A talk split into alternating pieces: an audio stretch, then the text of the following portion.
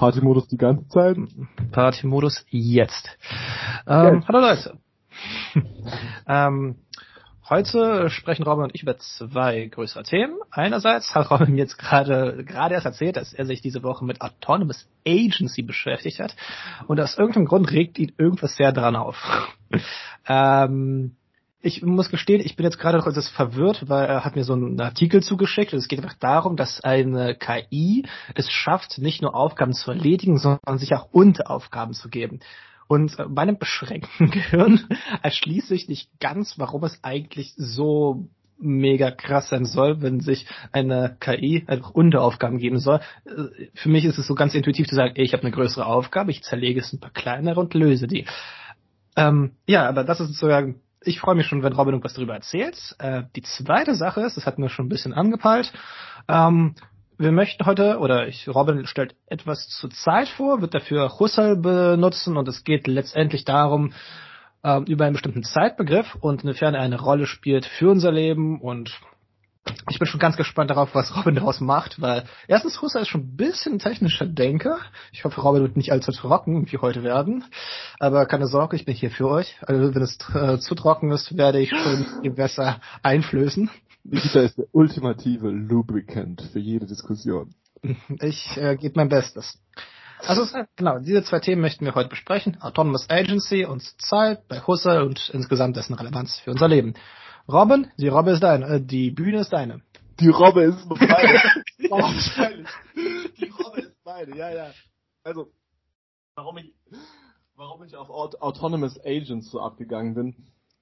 Vielleicht eine längere Geschichte. 2018 schon, äh, als ich in Russland gechillt habe und viel zu viel Zeit an meinen Händen hatte, weil das so ist, wenn man irgendwo alleine im, im Ausland ist. Was dann passiert ist, dass man so in so einer gewissen Einsamkeit gefangen ist, weil jeder neue soziale Kontakt viel mehr Aufwand braucht wegen Sprachbarriere, Kulturbarriere und so weiter und so fort und den fehlenden vorhandenen Institutionen dafür. Das heißt, man ist immer so ein bisschen, man ist einerseits, wenn man sozial aktiv ist, sehr bewusst und sehr stark sozial aktiv, aber oft auch sehr auf sich zurückgeworfen und gammelt einsam irgendwo in der Gegend rum. Also und dann hat man sehr viel, was? Zum Beispiel. Also hört man Podcasts. Also hört man zum Beispiel Podcasts. Und diese Podcasts haben mich damals auf einen äh, Forscher namens Nick Bostrom, von dem wir ja letztes Mal schon gesprochen haben, aufmerksam gemacht, der diese Idee vertreten hat, dass künstliche Intelligenz eines der größten Risiken für den Menschen auf diesem Planeten ist, weil Intelligenz an sich, wenn, wenn, wenn ein Apparat oder ein, eine Entität intelligent ist, sie damit eine Macht und eine Eigendynamik entwickelt, die so krass ist, dass äh, die Konsequenzen unabsehbar sind. Man kann das zum Beispiel so sehen, dass man einfach die Eigendynamik menschlicher Zivilisation führt man ganz gerne auf unsere Intelligenz zurück. Also den ganzen abgefahrenen Shit, den wir mit der Welt anstellen, nur weil wir ein bisschen klüger sind. Und das ist gar nicht mal so viel, ist eine kleine Marge als der Rest. Und jetzt die Vorstellung, dass wir gerade dabei sind, Geräte zu bauen, die viel, viel intelligenter sein werden als wir, insbesondere weil sie eine Geschwindigkeit haben, an die unsere Systeme nicht herankommen, ist krass. Und ich habe sehr lange gebraucht, um wirklich zu akzeptieren, dass diese Idee eine Realität hat. Nochmal, welche Idee genau jetzt? Die Idee, dass künstliche Intelligenz wirklich ein Ding sein wird. Mhm und dass künstliche Intelligenz sehr, sehr krasse Sachen machen wird und dass künstliche Intelligenz unsere Art und Weise zu leben verändern, vielleicht sogar obsolet machen könnte. Mhm. Weil das sind Gedanken, zu denen man sich schwer durchringt, weil sie so absolut Sci-Fi out there wahnsinnig irgendwie klingen. Sie klingen wie so die Fieberträume eines technokratischen Roboter Meth. So ein typisches so, so als als hätte, als hätte irgend so ein, äh, als hätte irgend so ein Typ, der den, sein ganzes Leben lang nichts macht, außer Nietzsche lesen und nebenbei Neuro, äh, Neurophysiologie studieren und sich mit den neuesten Techno-News auseinandersetzen und in Aktienmärkte investieren oder sonst irgendwas. Als hätte so ein Typ, der die ganze Zeit auf die absolute Optimierung von allem aus ist und sich darüber Gedanken macht, wie die Menschheit sich selbst transzendiert, als hätte der Meth gezogen und würde einfach Vollgas auf einen Rant gehen. So ungefähr fühlt sich das an, wenn man oder hat sich das damals angefühlt, als ich dieses Buch von Bostrom Super Intelligence gelesen habe. Aber ich musste sagen, gleichzeitig waren seine Argumente letztlich seine Argumente waren so stark im Sinne von so voraussetzungsarm, dass ich ihnen eine gewisse Validität zusprechen muss. Hast du ein Beispiel? Irgendwas, was dich jetzt gerade überzeugt hat, was du irgendwie sagst, okay, das ist, hat, das blieb dir in Erinnerung, das hat dich irgendwie beeinflusst dahingehend? Also das eine ist dieses Konzept der Intelligenzexplosion, was ich beim letzten also Mal schon vorgestellt habe. Die Intelligenzexplosion ist die Sum it shortly up, in a nutshell, please. Die Intelligenzexplosion ist folgende Idee. Wenn, wir nehmen an, wir, wir bauen eine künstliche Intelligenz, die in der Lage ist, Code zu schreiben, was zum Beispiel GPT-4 schon kann. Die kann. Das Ding kann programmieren. Ja, okay. Wenn man ihm mhm. Aufgaben gibt. Und stellen wir vor, wir geben dieser Entität die Aufgabe, äh, sich selbst oder Aspekte von sich selbst zu verbessern. Mhm.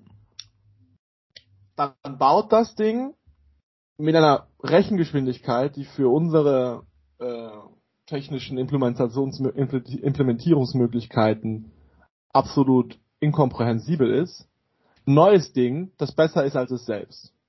Mhm. Und dieses bessere Ding kriegt dann dieselbe Aufgabe nochmal und das iteriert es dann so lange durch, bis es auf einem Level ist, das nicht mehr nachzuvollziehen ist. Ich meine mhm. jetzt schon, das Level von diesen Large Language Models eigentlich nicht mehr nachzuvollziehen, weil sie das Wissen des gesamten Internets oder nicht des gesamten Internets, aber einen großen, eines großen Teil des Internets absorbiert haben und jederzeit mit einer Geschwindigkeit wiedergeben können, die präzedenzlos ist, die Menschen nicht machbar ist für Menschen. Okay, das heißt, ähm, du meinst, du hast dich jetzt gerade schon seit äh, fünf Jahren ungefähr mit diesem Thema ein bisschen im Rande beschäftigt und Nick Boston hat dich sehr fasziniert, hat sehr voraussetzungsarme Annahmen und das heißt, da, dass die, die Konsequenzen, die er daraus zieht, haben irgendwie eine mögliche, also haben Möglichkeit real zu werden. Und, das, und sie haben eine mögliche unglaubliche Bedrohung. Weil mhm. das Problem bei dieser ganzen Debatte ist, diese Dinge bleiben immer noch einfache Maschinen. Was du, was wir beim letzten Mal besprochen haben, das Ding mit der Chipstüte, dass man Anforderungen, die man an diese Maschinen stellt, irgendwie auf eine pathologische Weise falsch interpretieren kann und dann mhm. rastet das Ding richtig aus sind sehr wahrscheinlich. Bostrom hatte dieses Beispiel eines Paperclip-Agents, eines Paperclip-Herstellers, also Paperclip ist ein mhm. Büroklammer, Büroklammerherstellers gemacht, der sich eine, der, der sich eine AGI anschafft, die, oder eine Superintelligenz anschafft, die Büroklammern herstellt und sagt, stelle Büroklammern her. Und dann macht das Ding halt, sagt das Ding, okay, ich stelle, stelle Büroklammern her und ich maximiere meine, äh, meine Nutzenfunktion anhand der Menge von Büroklammern, die ich herstelle. So. Und dann fängt dieses Ding an, einen Welteroberungsplan auszuarbeiten, alle Menschen auszuschalten und alles, was verfügbar ist auf diesem Planeten, in Büroklammern umzuwandeln. Es entwickelt eine, eine Space Mission, mit okay. der es fremde Planeten kolonisiert und die auch in Büroklammern umzuwandeln. Und am Ende wird der gesamte sichtbare Lichtkegel des Universums zu einem einzigen Haufen von Büroklammern weil wir Scheiße gebaut haben. Okay, das heißt, äh, es gibt äh, insgesamt reale Gefahren, aber was hat es jetzt mit Autonomous Agency zu tun, die jetzt ja current, also erst kürzlich genau. so erschienen Autonomous Agency ist eine super neue Idee. Die Idee ist, wie dieser Artikel es sagt, zwei bis vier Wochen alt. Ich schaue kurz nach, wie der, wie dieser Artikel heißt. Ich glaube, es ist sowas wie a, Beginner, a Beginner's Guide to Autonomous Agents äh, von Matt, Matt Schlicht. Das ist ein, der hat eine AI-Newsletter. The Complete mhm. Beginner's Guide to Autonomous Agents. Und was diese Autonomous Agents machen, ist im Wesentlichen nichts weiter als diese Large Language Models, die wir jetzt haben, in einen Loop zu bringen. Erklär's mir. Ein, ein Loop heißt sozusagen, sie, sie, sie, diese Dinge werden mit einer bestimmten Aufgabe immer wieder durch, durchgelaufen. Also das heißt, zuerst zunächst einmal wird die Aufgabe gestellt, zum Beispiel, bestell mir eine Pizza. Mhm.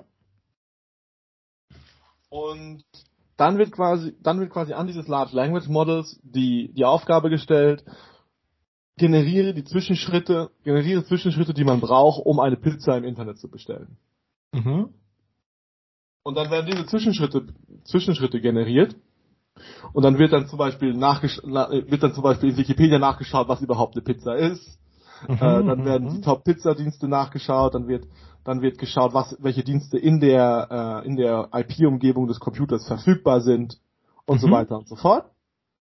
Und dann wird die, dann werden die die Kreditkarteninformationen des Auftragsgebers abgefragt und so weiter und so fort. Es wird alles bereitgestellt und dann und dann wird und dann werden die Ergebnisse nochmal äh, als Kontext nochmal in den äh, in den, in den Loop reingebracht und weitere Aufgaben generiert und die werden jeweils immer ausgeführt, bis am Ende, äh, bis am Ende diese Bestellung der Pizza fertig ist.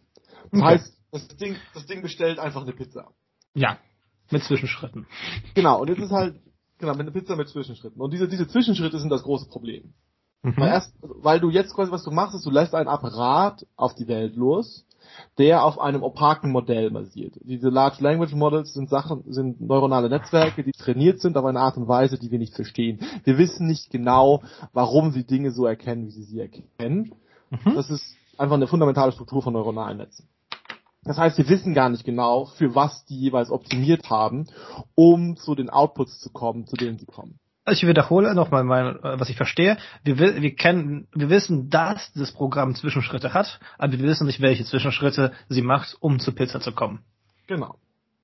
Und jetzt kann es sein, dass es, dass, dass es dieses Programm, wenn es entsprechend viele Kapabilitäten und entsprechend viele Informationen hat, oder, oder eine entsprechende Bias in seiner, äh, in seinem Training, auf die Idee kommt, zu sagen, okay, ich muss Pizza bestellen und diese Pizza muss unbedingt sicher ankommen. Also muss ich, um damit diese Pizza ankommt, auch einen Sicherheitsdienst beordern, der diese Pizza von A nach B begleitet. Und dann dann fällt dieser, und dann fallen ihm zu dieser, das, das ist ja schon mal ein pathologisches Ergebnis und vielleicht noch ein mhm. kleines, irgendwie witziges, ein seltsames Ding. Aber das könnte jetzt quasi, wenn dieser, dieser Loop weiter ausbricht, dann wird vielleicht also wer bewacht dann den Sicherheitsdienst? Da muss man die Polizei noch einschalten und informieren. Okay, das genau, dann korrumpieren wir vielleicht einen ganzen Staat nur um eine Pizza zu bestellen. Also finde ich ein bisschen slippery slope, aber ich verstehe den Punkt. Also du sagst, da bin ich auch der Meinung, dass das die große Schwäche des Arguments ist. Ich glaube auch nicht, dass das immer und überall passieren wird. Aber ich bin der Meinung, dass was passieren wird mit diesen Autonomous Agents, die wirklich um die Ecke sind, die sind sehr bald da, weil sie jetzt schon funktionieren, in, in einfachen Funktion, Funktionen mit Large Language Models. Es gibt auch eine coole Webseite, auf der man das selber ausprobieren kann, wenn man äh, für Research-Aufgaben zum Beispiel. Ähm, die heißt äh, Agent GPT. Ist ganz lustig, sich das anzuschauen. Aber jedenfalls davon. Ist ChatGPT irgendwie auch ein Autonomous Agency? Nein. Also okay. nein, in, in, der, in der Grenze. ChatGPT ist einfach das Large Language Model und es kann halt die einzige Handlung, die es durchführen kann, sind ähm, Antworten geben. Genau, ist äh, gut. Und das heißt, genau, während, ich, während, während ein Autonomous Agent Subtasks generiert, die er dann für sich selber durchführt. Äh, kann man es auch okay fragen? Oder sagen, okay, bitte Programm, sag mir, was sind deine Zwischenschritte? Da ist doch das Problem gelöst. Das kann man machen, aber das wird man nicht immer tun, weil es viel schneller ist, das nicht zu tun. Ach und so. Menschen, und es gibt hm. ziemlich viele perverse und financial incentives, dafür, einfach Vollgas zu geben. Deswegen ja gerade diese Entwicklung so schnell läuft, weil äh, Max Tegmark hat dafür einen sehr schönen Podcast gehabt, auf dem Lex Friedman Podcast, ist einer der letzten, ist einer von diesen Leuten, der diese Open Letter äh, gegen für für einen Stopp der AI-Forschung die nächsten sechs Monate unterzeichnet haben. Sehr okay. faszinierender Podcast, alles viel besser erklärt als hier. Aber was ängstigt dich daran? Oder was hat dich irgendwie zur Wut getrieben daran? Was mich zur Wut getrieben hat, ist, ich denke mir so, was soll der Scheiß? Also, weil was, was passieren wird, was auch dieser Artikel ziemlich gut umreißt, ist, dass alle Arbeit, für die man einen Computer braucht, im Wesentlichen an diese Autonomous Agents ausgelagert werden kann. Und zwar komplett. Also, ich möchte schreiben, ich möchte meinen Text schreiben.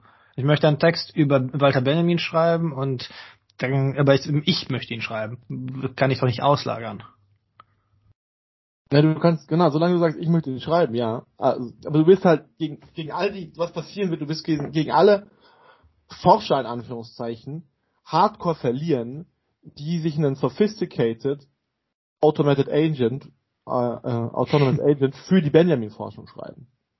Der wird einfach alles scrapen, was es von und über und im Kontext von Benjamin gibt, und er wird mit meinetwegen auch immer noch mal ein bisschen in Absprache mit diesen mit, äh, mit diesen Researchern neue Aufgaben generieren und neue, no, neue Teillösungen generieren, der wird innerhalb von kürzester Zeit ein hochprofessionelles Paper zu Benjamin schreiben, wo du dir denkst, fuck, das hätte ich so gut nicht hinbekommen. Und ich bin mir fast 100% sicher, dass das um die Ecke ist. Mhm. Ähm, kurze Sache, könntest du noch mal irgendwie äh, dann aufzählen, was sonst alles Bedrohung ist? Also, äh, dass unsere geisteswissenschaftlichen Berufe dadurch, also ich habe seine eigene Meinung dazu, werde ich gleich was dazu sagen, aber was ist dann hm. sonst bedroht? Also einerseits geisteswissenschaftliche Berufe, künstlerische Berufe, kreative Berufe, alles was mit alle IT-Berufe, weil Coding hm. ja. im Wesentlichen ein Sprachakt ist, der der da auch weiter performiert werden kann. Fünf, als nächstes gibt es eben dieses Ding von den von der falschen Nutzenmaximierungsfunktion. Das, also das heißt, irgendjemand, der diesen Autonomous Agent falsch oder mit einem mit einem bösen Ziel baut, kann richtig viel abgefuckte Sachen machen. So zum Beispiel so im Sinne von so für alle, ich scrape nach allen gefischten äh, Kreditkartendaten und so ein Zeug. Und hm, da, okay, ja. Und da wird richtig, da kann richtig viel Scheiße mit passieren oder irgendwie mache eine Social Media Kampagne für Adolf, nicht, nicht für Adolf Hitler, aber für irgendwas Vergleichbares, was schadet oder sorge dafür, dass eine bestimmte Idee in die Köpfe der Menschen kommt. So, solche Dinge werden passieren und solche Dinge werden auf die Welt losgelassen werden. Und dagegen ist dieses ganze bisschen Divisiveness on Social Media, was wir gerade haben, nichts. Okay, das heißt, was, was du jetzt gerade sagst, ist, dass ähm, das, was Nick Boston vorhergesagt hat, also was du vor fünf Jahren erfahren hast, nämlich diese Wissensexplosion und vor allem die Explosion der Machbarkeit mit neuen Technologien, ist jetzt gerade dabei, Realität zu werden. Genau, mit, mit, mit KI äh, äh, explizit, genau. Das ist jetzt gerade dabei, Realität zu werden, weil sie eben diese Selbstrekursivität dieses Sprachmodells mhm. verwenden, um einen Akteur zu generieren, der, der auch, der, der all das hat, was in der Frage, wie kontrollieren wir solche äh, Entitäten, ähm, ähm, als großes Problem angesprochen wird. Was ich meine damit ist, so, wir müssen, also wir fragen uns, okay, wenn diese Entitäten Scheiße bauen können, das können sie, ich bin mir sehr sicher, dass sie das können. Entweder mit Menschen, die Scheiße damit bauen, oder ohne Menschen. Hm. Was passiert? Alle, alle Dinge, die Voraussetzungen dafür sind, solche Sachen wie zu, Zugang zum Internet, das Vermögen, Menschen zu manipulieren und die Möglichkeit, zum Beispiel Geld zu verwenden. All diese drei Möglichkeiten sind real gegeben ja. für diese Entitäten. Für diese, also für die Large Language Models und jetzt auch für diese Autonomous Agents, die in den nächsten Monaten in den nächsten Jahren um die Ecke kommen. Okay, nochmal, die Gefahren, die du siehst, ist erstens Arbeitslosigkeit in intellektuellen Berufen. In allen Berufen, nicht in, nicht in den intellektuellen Berufen. Es geht auch um sowas wie Pro, äh, Produktdesigner, Produktmanager. Es gibt unglaublich viel Werbung, alles. Einfach, einfach alles, was ein White-Collar-Job ist, wird einfach outgewandt, wird einfach ausgelöscht. Und okay, das ist, also ich sehe erstmal daran nicht so viel ein Problem, können wir vielleicht noch ein bisschen reden, aber das ist äh, Nummer eins. Nummer zwei sagst du, dass es äh, gefährlich ist, weil da es in falschen Händen zu sehr gravierenden Konsequenzen für uns als Weltgemeinschaft führen kann. Auch zu unglaublicher Macht- und Kapitalkonzentration bei den ah, Leuten, okay. die als erste. Ja. Du musst dir das vorstellen, du kannst quasi, du kannst quasi mit einem wirklich guten Autonomous Agents kannst du Tausende Büroangestellte ersetzen. Mit einem. Und das ist schlecht, weil ich kann mir nicht vorstellen, dass Büroangestellte sich freuen, im Büro zu arbeiten, wenn es so ein Ersetzbarkeitsberuf ist. Hm, das ist, das ist schlecht, weil die Menschen, die als erstes diese, diese Idee durchführen, eine First Mover Advantage haben. Mhm. Und also übrigens First Mover Advantage heißt bei Marx ursprüngliches Kapital, äh, ursprüngliche Kapitalakkumulation. Nur so ja, haben, eine, haben eine ursprüngliche Kapitalakkumulation. und zwar mit einem, mit zwei, und zwar mit einem Vollgas, das wir noch nicht gesehen haben. Und diese, und diese First Mover Advantage wird dazu führen, und, und die gleichzeitige unglaub, das, das, das der, der unglaubliche Abfall von Nachfrage an intellektuellen Arbeitern wird dazu führen, dass es mh, wird mindestens zu einem unglaublichen Lohnkollaps führen, zu einer, der, der sozial irgendwie abgefedert werden muss. Und das sehe ich noch nicht ganz, wie das sozial abgefedert werden Also ich glaube, also ich verstehe diese, diese Angst, dass gerade sehr viele Berufe ersetzt werden durch mhm. Autonomous mhm. Agencies. Ich sehe einfach nicht, dass das ein, ein wirkliches Problem ist, weil, ich erkläre das nochmal kurz, äh, die Sachen, das war doch immer der Traum der Menschheit, dass man von dem Joch der Arbeit loskommt.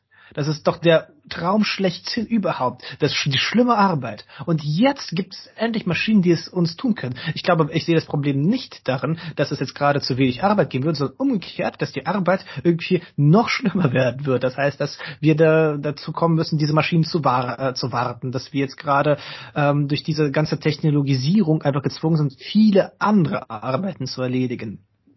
Mhm, dieses, dieses Ding so Hartmut Rosa mäßig. Ja.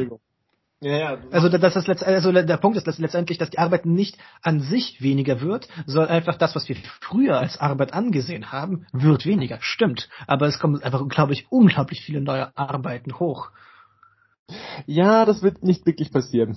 das Fall. wäre super gut. Dann, okay, dann hätten wir einen Schritt zum Ende der Geschichte näher gekommen, weil das bedeutet, dass die Menschheit äh, sich ja nicht auf das, was ihnen wichtig ist, konzentrieren kann. Vielleicht. Ähm, Wenn, solange diese Akteure erstens aligned sind.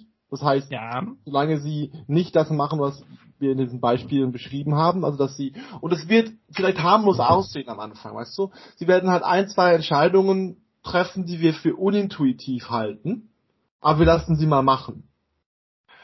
Es wird, es kann aber auf die Dauer, wenn, auf die Dauer werden uns halt so viele Entscheidungen in der Struktur, die auch am Ende die Struktur unserer Gesellschaft beeinflussen, weil so etwas wie eine so etwas wie eine Kooperation mit die tausend Mitarbeiter hat, erschafft normalerweise irgendein Produkt oder irgendein oder kümmert sich um einen Teil der Welt, der dann auf eine bestimmte Weise aussieht und hat damit eine unglaubliche Macht.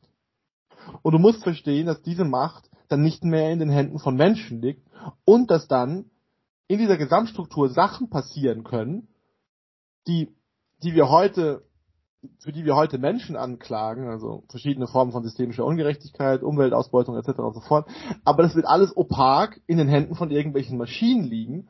Und es könnte sogar irgendwann sein, dass diese Maschinen so organisiert sind und so und so tief und so komplex organisiert sind, dass wir selbst selbst die, selbst die klügsten Ingenieure, die wir haben, keinen Zugriff mehr darauf haben, was diese Systeme tun und diese Systeme von alleine okay. in die Gegend rattern. Es könnte sogar sein, dass sie anfangen, sich selber Aufgaben zu generieren und sich gegenseitig beieinander herzuspielen und so den Menschen komplett aus dem Loop nehmen. Also was, du bist und dann heißt es, dass wir, dass wir, dass wir Entitäten erschaffen, die in der die in der Welt rumballern und unglaubliche Verwerfungen ausüben. Es gibt natürlich gewisse Fragezeichen dabei, so, nämlich zum Beispiel die Frage der physischen Aktuation, wie wird das dann physisch alles erledigt und so weiter, kriegt, kann das die Menschen dann manipul dazu manipulieren, zu tun, was es will von und, und so weiter. Viele, viele, viele Fragen. Aber Möglichkeit sehr reell und etwas, worauf man wirklich aufpassen muss. Und ich finde es sehr unverantwortlich, wie schnell in diesem Bereich fortgeschritten wird. Und noch schlimmer finde ich es, wie wenig Menschen davon überhaupt wissen. Ein paar Leute wissen so von JetGPT, dass das irgendwie krass ist. Ein paar Menschen haben ein bisschen Angst vor dem Jobverlust. Aber niemand versteht oder wenige Leute verstehen, mhm. dass es unsere gesamte Gesellschaftsstruktur auf eine Art und Weise umwerfen wird, die wir nicht vorhersehen können und über die wir sehr leicht die Kontrolle verlieren können. In einer ähnlichen Weise, wie wir die Kontrolle über den spezifischen Effekt von Smartphones und so Social Media verloren. Und Internet. Ähm, okay, nee, ich, ich verstehe sehr gut deinen Punkt. Ich, ähm, ich glaube, also was ich eigentlich raushöre, ist, dass du sagst, dass es einfach eine extrem krasse Veränderung führt, weil es äh, dazu führt in unserem Gesellschaftsbau, weil sehr viele Aufgaben und wo jetzt heute Menschen die Entscheidung treffen, einfach ausgelagert werden an Maschinen. Das heißt, die Verantwortung ist dann nicht da. Ähm, weil es ein Programm ist, das kann ja keine Verantwortung übernehmen. Ich glaube, das Problem äh, noch ist es erstmal sage ich noch nicht so weit, dass es dazu kommt.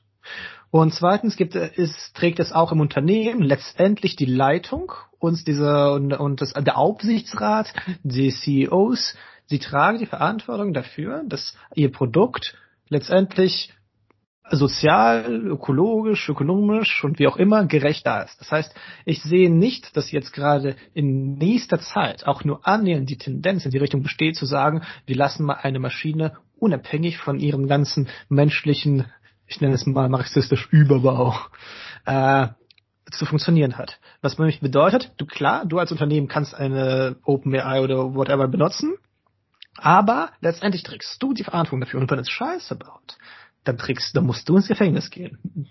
Das ist, also das ist zum Beispiel eine Möglichkeit, wo ich denke, dass viel Positives, also, also das ist ein Aspekt mit der Verantwortung, die die Unternehmen tragen, die das Ganze hoffentlich noch bremsen wird. Was ich aber gleichzeitig sehe, ist, dass die Leute, die gerade in diesem Bereich arbeiten, durch die in, sich in so einer Art Rüstungswettlauf befinden, weil das gerade der große Gold Rush ist. Die Leute rennen da alle hinterher, weil sie sehen, dass sie da eine Menge an, an Geld machen können, die präzedenzlos ist. Und es ist wirklich krass, wie die, wie, wie die gerade, also wie gerade diese ganze Community an diesem Ding arbeitet und, und da drin sitzt. Die sind da 24-7 die ganze Zeit Vollgas dran.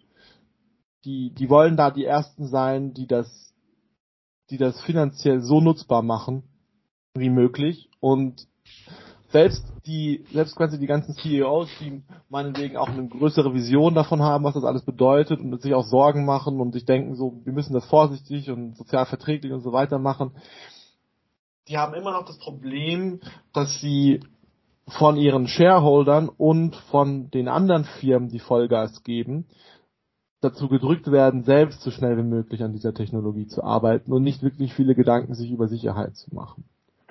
Und dieses Problem quasi dieses spieltheoretische Problem, das ist sehr real. Und ich weiß mhm. nicht, inwiefern da, es ist so ein bisschen so auch, alle Leute haben Autos gebaut und niemand hat sich darüber nachgedacht, wie viele Leute im Straßenverkehr sterben werden. Nur geht es halt hier nicht mehr um Autos im Straßenverkehr, sondern um die gesamte Informationsstruktur, Infrastruktur unseres Planeten. Und deswegen bin ich so, bin ich sehr skeptisch, mhm. dass es bei die in Anführungszeichen harmlosen paar zehn Millionen Verkehrstoten bleiben wird, die wir über ein paar Jahrzehnte hatten, weil niemand Sicherheitsgurte eingeführt hat. Robin Slook hat also Angst vor einer realen Möglichkeit, oder nicht Angst, sondern möchte darauf hinweisen, dass es gerade eine reale Möglichkeit gibt, dass die Sache aus Kontrolle gerät. Genau, also, ich finde es ziemlich abgefahren, dass so wenige Leute darüber wissen und dass so wenige Leute dieses Ding ernst nehmen. Weil wenn man es sich, und das ist vielleicht auch etwas, ich glaube, das, das siehst du noch nicht so vollständig, wenn man so wirklich in diesem Ding drin ist und sich anschaut, was es kann, dann merkt man, dass Sachen sich, und wenn man sich ein bisschen über die Implikationen Gedanken macht, merkt man, dass Sachen sich auf eine Weise verändern werden, die krass ist. Und vielleicht, vielleicht liege ich vollkommen falsch. Vielleicht ist das, was ich sage, vollkommen nach Humbug. Mhm. Vielleicht bin ich einfach nur lost. Vielleicht bin ich einfach nur blöd. Nee, nee, das, das aber, ist Punkt. Ja. Äh, aber ich möchte gesagt haben, dass wir als Menschheit und Gesellschaft in den nächsten Jahren eine sehr große Aufgabe haben, nämlich mit diesem Ding umzugehen. Und worüber ich mich aufrege, persönlich, ist, dass ich gar keinen Bock darauf habe. Herr Sluck ist nicht zu fein dafür. Ich chill hier gerade, ich schreibe hier gerade ähm, mein, in Prag mein erstes Buch, meinen ersten Roman, bereite mich auf meine Promotion vor, freue mich auf meine, meine schönen Projekte, versuche versuche einigermaßen ein guter Mensch zu sein und Spaß zu haben. So, das versuche ich hier gerade. Und ihr kommt mir mit irgendeiner abgefahrenen, total wahnwitzigen Technologie, die alles innerhalb von ein paar Jahren verändern könnte. Und ihr haut hier einfach raus, nur weil ihr aus irgendeinem Scheißgrund noch mehr Geld braucht. Und das, und, oder, oder weil ihr aus irgendeinem Scheißgrund Angst habt vor Leuten, die unbedingt noch mehr Geld brauchen.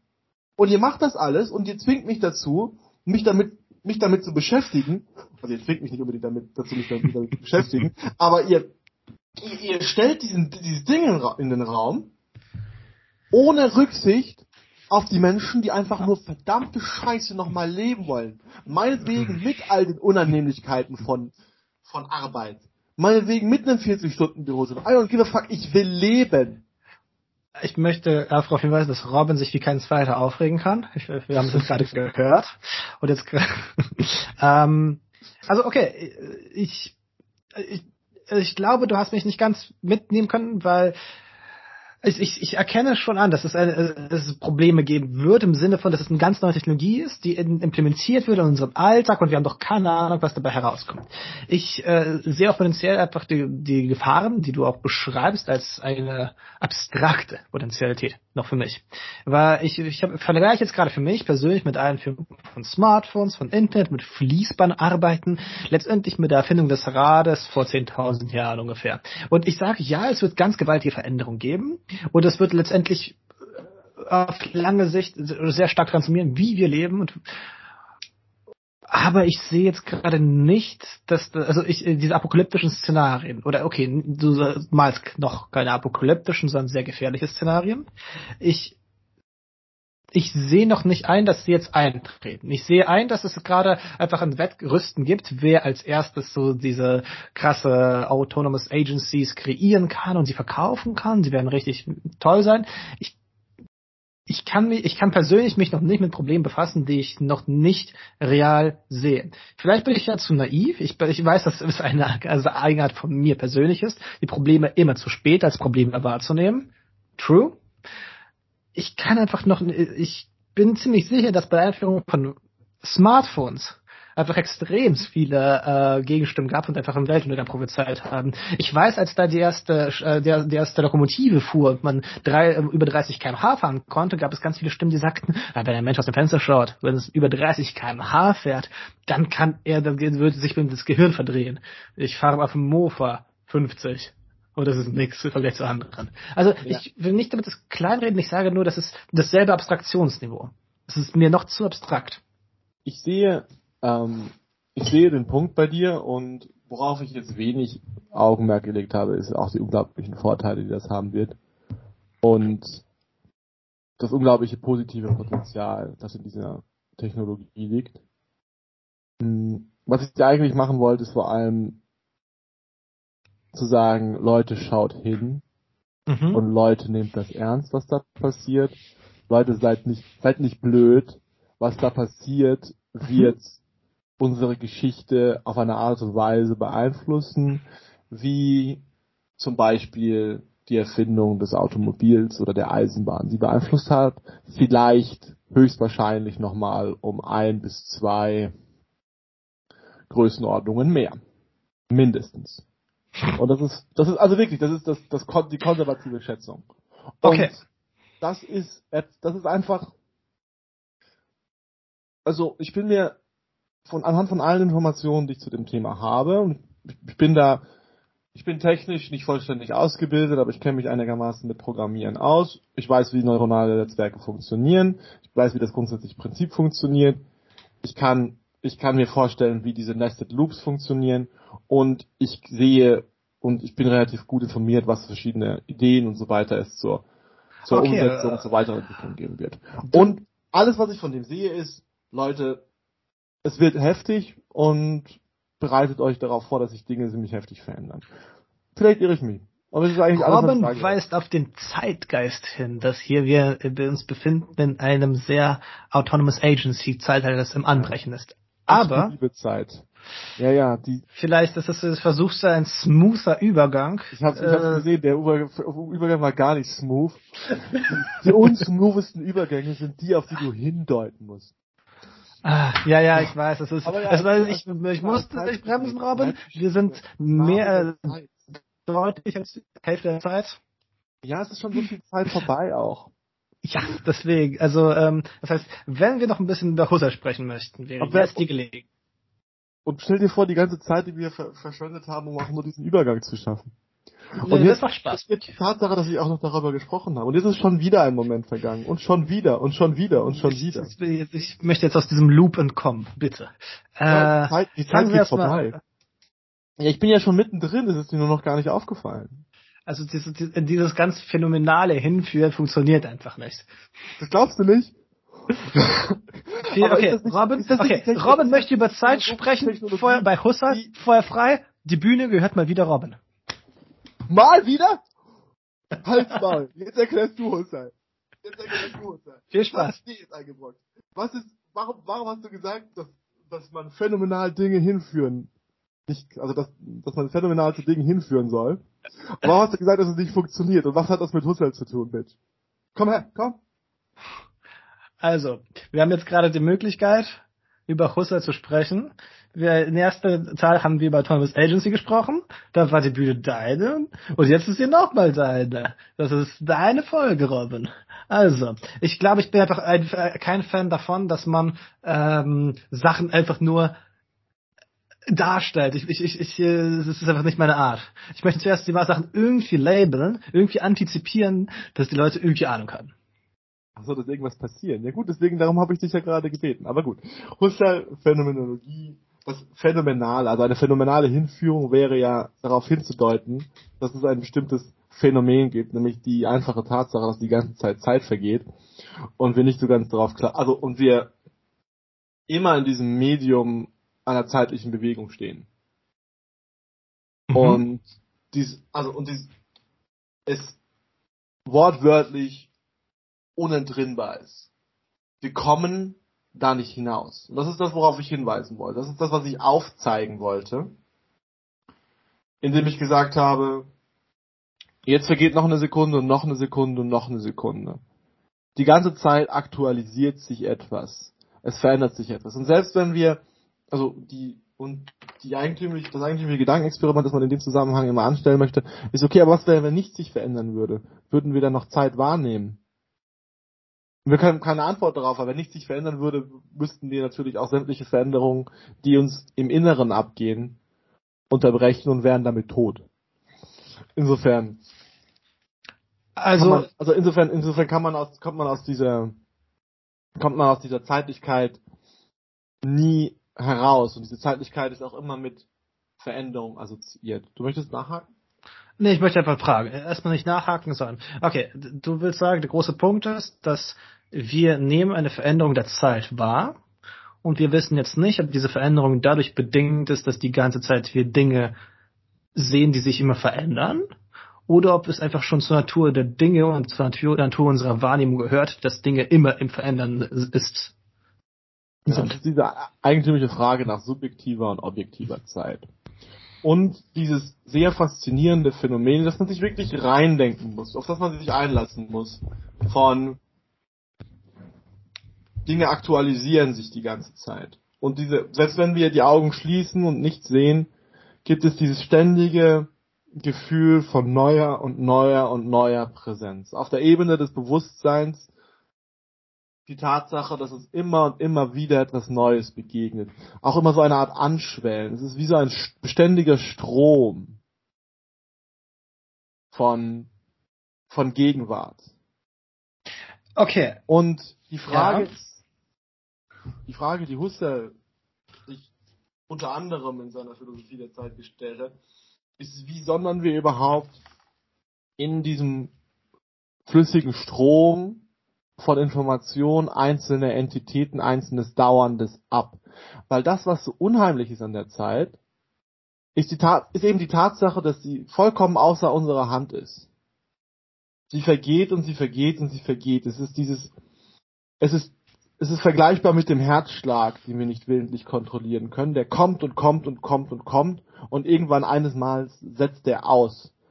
Und es gibt Menschen, die sind, die werden wirklich paranoid, weil sie unglaublich stark ihren Herzschlag fühlen und darüber nachdenken, was passiert, wenn er jetzt gleich aussetzt. Und jedes Mal nach dem nach dem Ende des letzten Herzschlages mit gespannter Antizipation darauf warten, dass der nächste kommt, aber nicht wissen, ob er kommen wird, weil sie vollkommen keine Kontrolle über den Ablauf der Zeit haben, weil sie das, was kommt,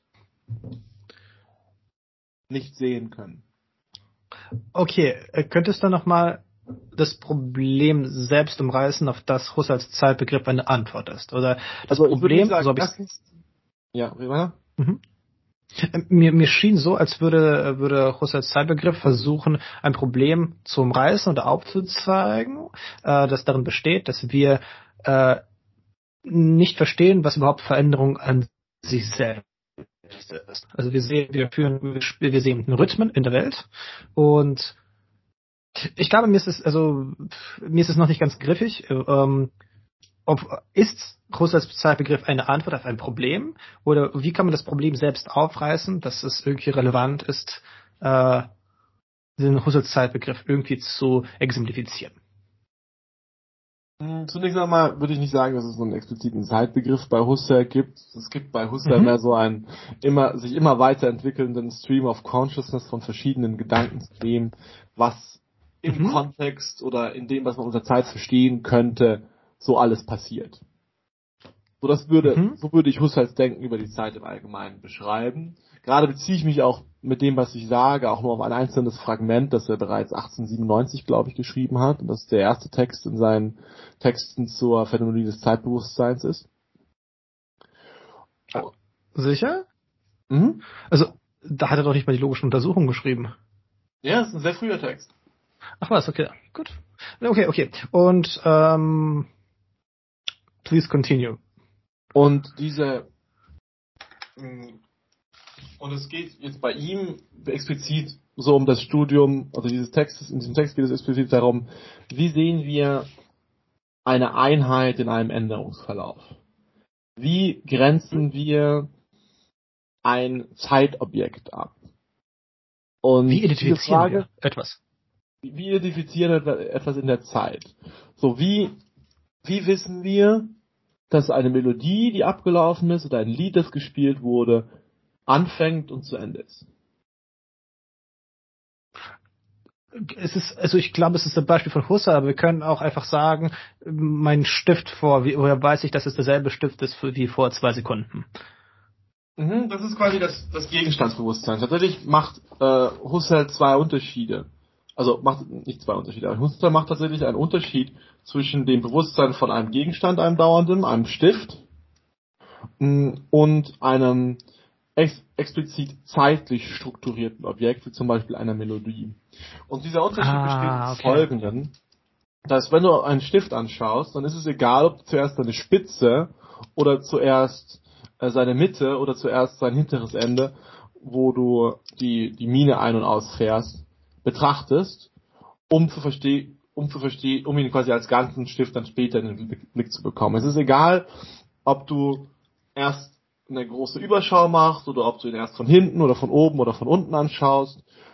Hm, wenn du diesen, diesen, diesen Gesamtgegenstand Stift in den Blick bekommen willst, ist es egal, wo du anfängst. Mhm. Aber wenn du, wenn es sich um eine Melodie handelt, zum Beispiel, oder um gewisse mhm. zeitliche Bewegungsabläufe, dann macht es einen riesen Unterschied, in welcher zeitlichen Anordnung die Bewusstseinsinhalte sich dir präsentieren in der, mm. in der konkreten Gestalt dessen, was da passiert. So, wenn Darf du zum Beispiel Beethovens fünfte, fünfte anfangen lässt, mhm. und sag, ja. die fängt an mit da da da da. das ist was ganz anderes, als wenn du da da da da machst, was die Umdrehung wäre.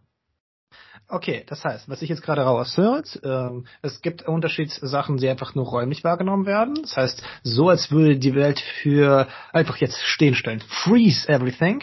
Und dann äh, untersucht man einfach, wie äh, einzelne Objekte sich verhalten. Aber es gibt Sachen, die expliziert sich uns geben mit in zeitlichen Phänomenen. Das heißt, so mein der Stift, den ich jetzt gerade den obwohl wir natürlich zugeben, dass er mit mir in der Zeit verändert, ich nehme ihn als einen einzigen Gegenstand wahr. Und dann gibt es Phänomene, also Melodie ist eine Art und Weise, vielleicht das Sprechen, vielleicht auch ein zeitliches Phänomen, vielleicht mhm. auch das ähm, ist Laufen ein zeitliches Phänomen? Ja schon, wenn ich jetzt jemanden als, als laufend betrachte, aber ich kann ihn auch freezen.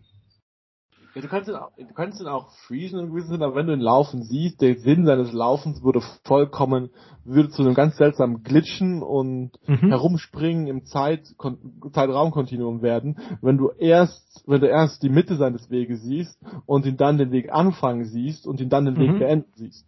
Er würde quasi an einer Stelle diskontinuierlich von der Mitte zum Anfang springen, dann bis zur Mitte vorlaufen und dann zwischen Mitte und dem Endteil überspringen. Und das wäre Achilles vollkommen und die Schildkröte. Ähm, okay, nee, ich verstehe es sehr gut. Also es gibt Phänomene, die wir als Einzelne wahrnehmen, als einfach nur gegenständlich und Phänomene, die ausschließlich unter Veränderung als Phänomene selbst verstehbar oder sinnvoll für uns zu sehen sind. Ah, interessant, okay, ja.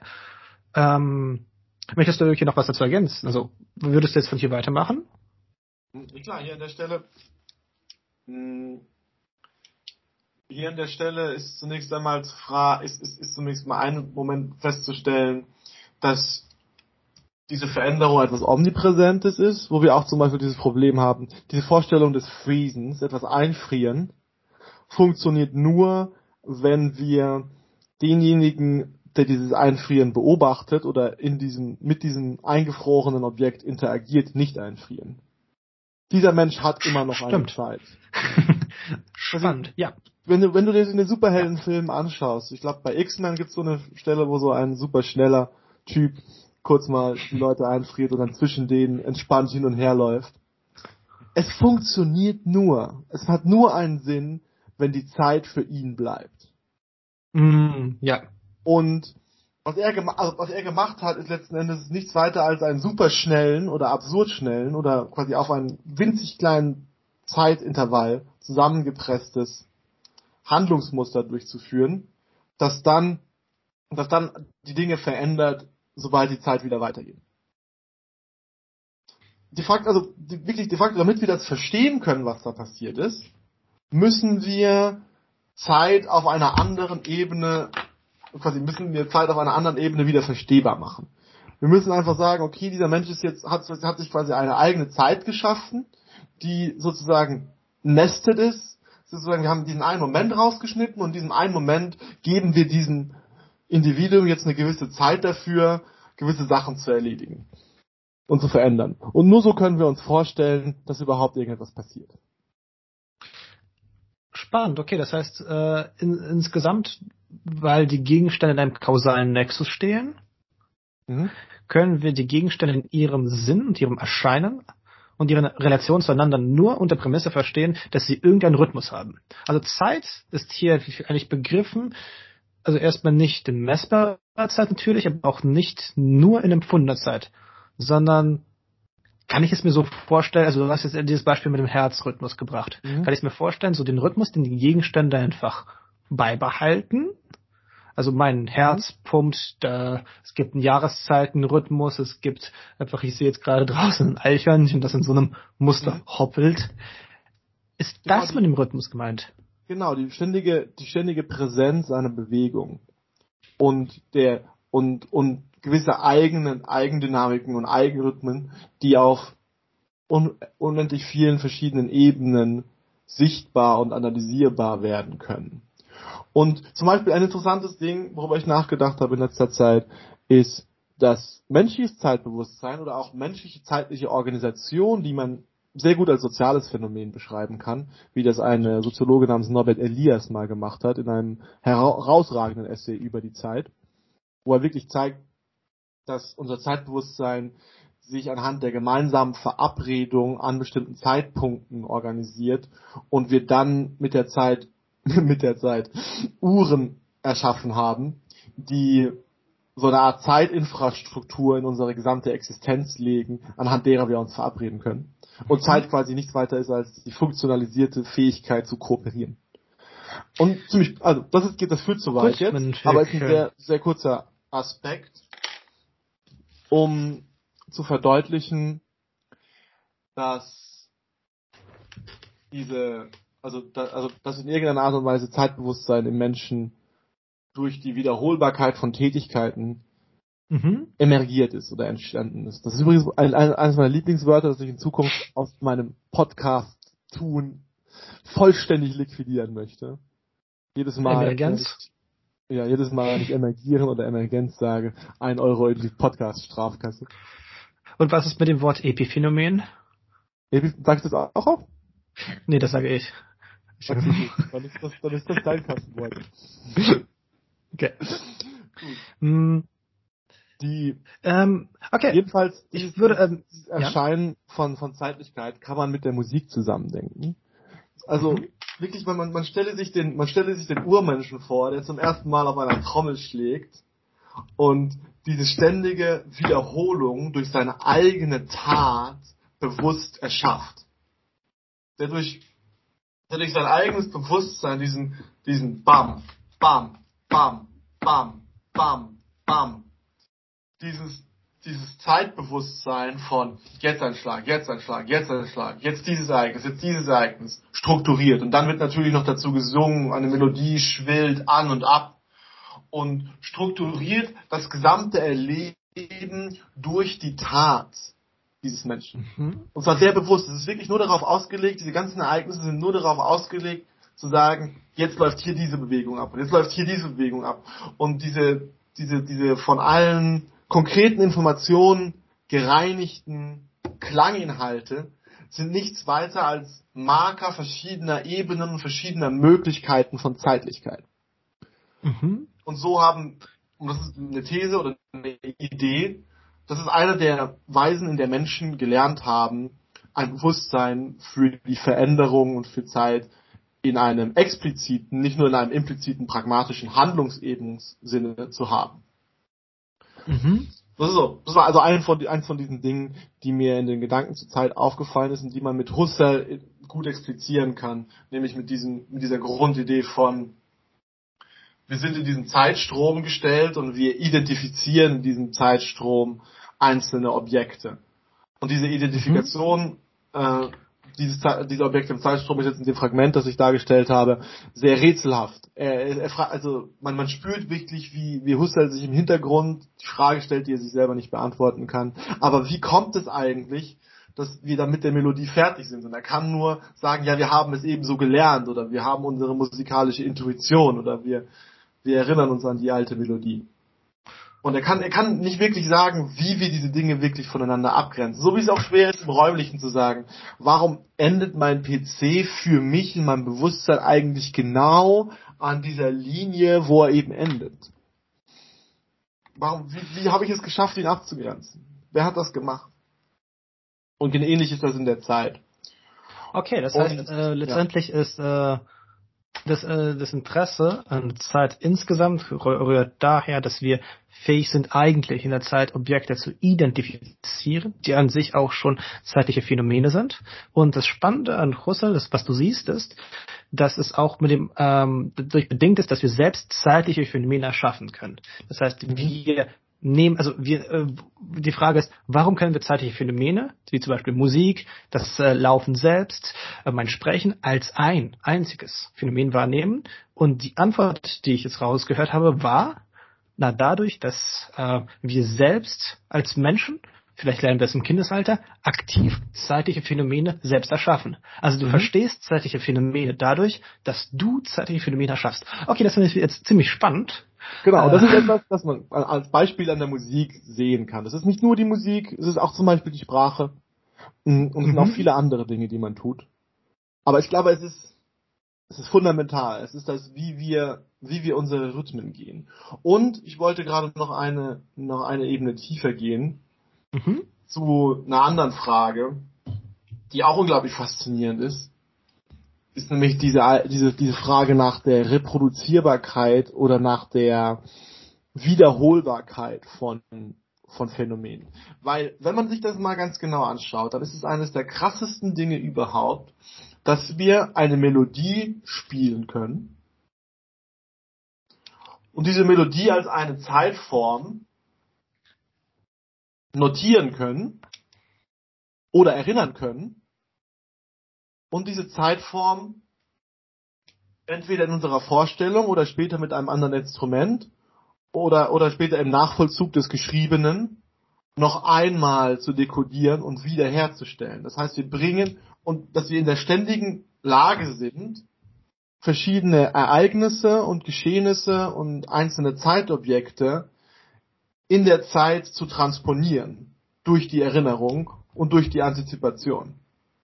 Mhm. Das heißt, das heißt, das Phänomen ist insofern nochmal viel komplexer, als wir angegangen sind und gleichzeitig in der Lage sind, die ganze Zeit mit verschiedenen Strukturangeboten von Zeitlichkeit auf verschiedenen Ebenen auch, zum Beispiel auf der Ebene unserer körperlichen Bewegung, auf der Ebene der Bewegung unserer Sprecherorgane, auf der Ebene unserer vorstellenden Gedanken, auf dem, was wir hören, und so weiter und so fort, dass wir auf all diesen Ebenen ständig zeitliche Strukturier, also zeitliche Strukturen reproduzieren können oder die, und auch die ganze Zeit zeitliche äh, Strukturen verstehen, wie ich zum Beispiel die zeitliche Struktur des Autos, das gerade von meinem Fenster vorbeisteht, äh, vorbeifährt, verstehe. Und all diese Dinge passieren gleichzeitig und jetzt, wo ich das gerade gesagt habe, ist dieses Auto auch schon wieder weg. Aber ich kann diese zeitliche Struktur reproduzieren in mir. Das heißt, unser Zeitbewusstsein, ausgehend von so einem fiktiven Jetztpunkt der Gegenwart, der auch sehr problematisch ist, was wir noch gar nicht angesprochen haben, ist dazu in der Lage, in unglaublich vielen Überlagerungen und Verschränkungen zu funktionieren und dabei unglaublich komplexe Phänomene zu erschaffen, deren wo, wo es auch wirklich schwierig zu verstehen, warum ist jetzt die Melodie, die ich gerade im Kopf habe, Dvorak's Neunte, das Largo, und warum und, und gleichzeitig kann ich sie mir das von irgendeinem Death Metal Song von Gojira überlagern lassen. Das passiert gerade gleichzeitig in meinem Kopf während ich in dieser Zeitstruktur bin von ich versuche hier gerade einen Satz zu Ende zu machen. Und das ist also, also da stehe ich vor. Hm? Also, also die Komplexität, die du jetzt ansprichst, ergibt sich aus der Überlagerung von zeitlichen Phänomenen. Mhm. Okay. Das heißt, äh, also ich will, ich will jetzt langsam zum Ende kommen. Ich will nur kurz sagen, was ich jetzt gerade nochmal rausziehe. Also erstens, diese Unterscheidung zwischen Gegenstandsbewusstsein und Zeitbewusstsein ist letztendlich Phänomene gerichtet und es gibt Phänomene, die zeitlich sind und um äh, die erste Erkenntnis, die ich auch vorher gesagt habe, ist zeitliche Phänomene verstehe ich dadurch, dass ich selbst zeitliche Phänomene erschaffen kann. Und jetzt sagst du, was auch eine unglaublich, äh, unglaublich krasse Sache ist, ist, dass wir insgesamt zwei Phänomene überlagern können. Das heißt, wir haben mhm. äh, verschiedene Phänomene, die zwar ausgedehnt sind in der Zeit, deswegen Zeit brauchen, um zu sein, dass sie interferieren können und einander bestimmen können. Und das ist irgendwie, ich will damit irgendwie sagen, dass es eigentlich wertvoll auch zu sehen, dass es so möglich ist und dass es eigentlich ziemlich spannend ist. Ist es ja, das, was du, also das, was ich sagen möchte, und es ist mhm. auch vor allem ein, ich, eigentlich ist es ein Bewusstsein davon, dass das sehr auf uns selbst auch zurückwirft, im Sinne von, wir strukturieren mit unseren Bewusstseinsakten Zeit. Und es gibt auch, und in einer gewissen Weise sind auch zum Beispiel die vielen Angebote, die von modernen Technologien an uns ankommen, oder zum Beispiel von diesem beschleunigten AI-Wettrennen, das neben all den Dingen, die wir in unserem Leben sonst so tun, gerade abläuft, dass, dass all diese Dinge in gewissem Sinne auch in unserer Entscheidung liegen. Es ist unsere Zeit. Und wir entscheiden, wie wir sie verbringen. Und wir haben unendliche Möglichkeiten und Kombinationsmöglichkeiten. Und wir sind in dieser ständigen Gegenwart, die immer und immer und immer wieder aktualisiert. Wir sind ja auch auf einer einen Seite, was wir auch herausgestellt haben, ausgeliefert, rettungslos ausgeliefert. Wir entscheiden nicht darüber, dass unser Herz schlägt und wir entscheiden nicht über den Moment, in dem wir sterben. Und vermutlich entscheiden wir nicht mal über den Moment, in dem wir Stifte fallen lassen, wie Nikita es gerade getan hat. Tja, das ist ein Hinweis, dass wir jetzt langsam wirklich zum Ende kommen müssen. Und ich fand es ein, ja. ein sehr schönes Schlusswort von Robin gewesen, dass letztendlich wir auch in der Hand haben, wie wir Zeichenphänomene in uns selbst strukturieren, was wir zulassen, welche Rhythmen wir wahrnehmen auch. Und deswegen hören wir jetzt auf. Vielen Dank und wir hören uns. Ciao, ciao. Ciao.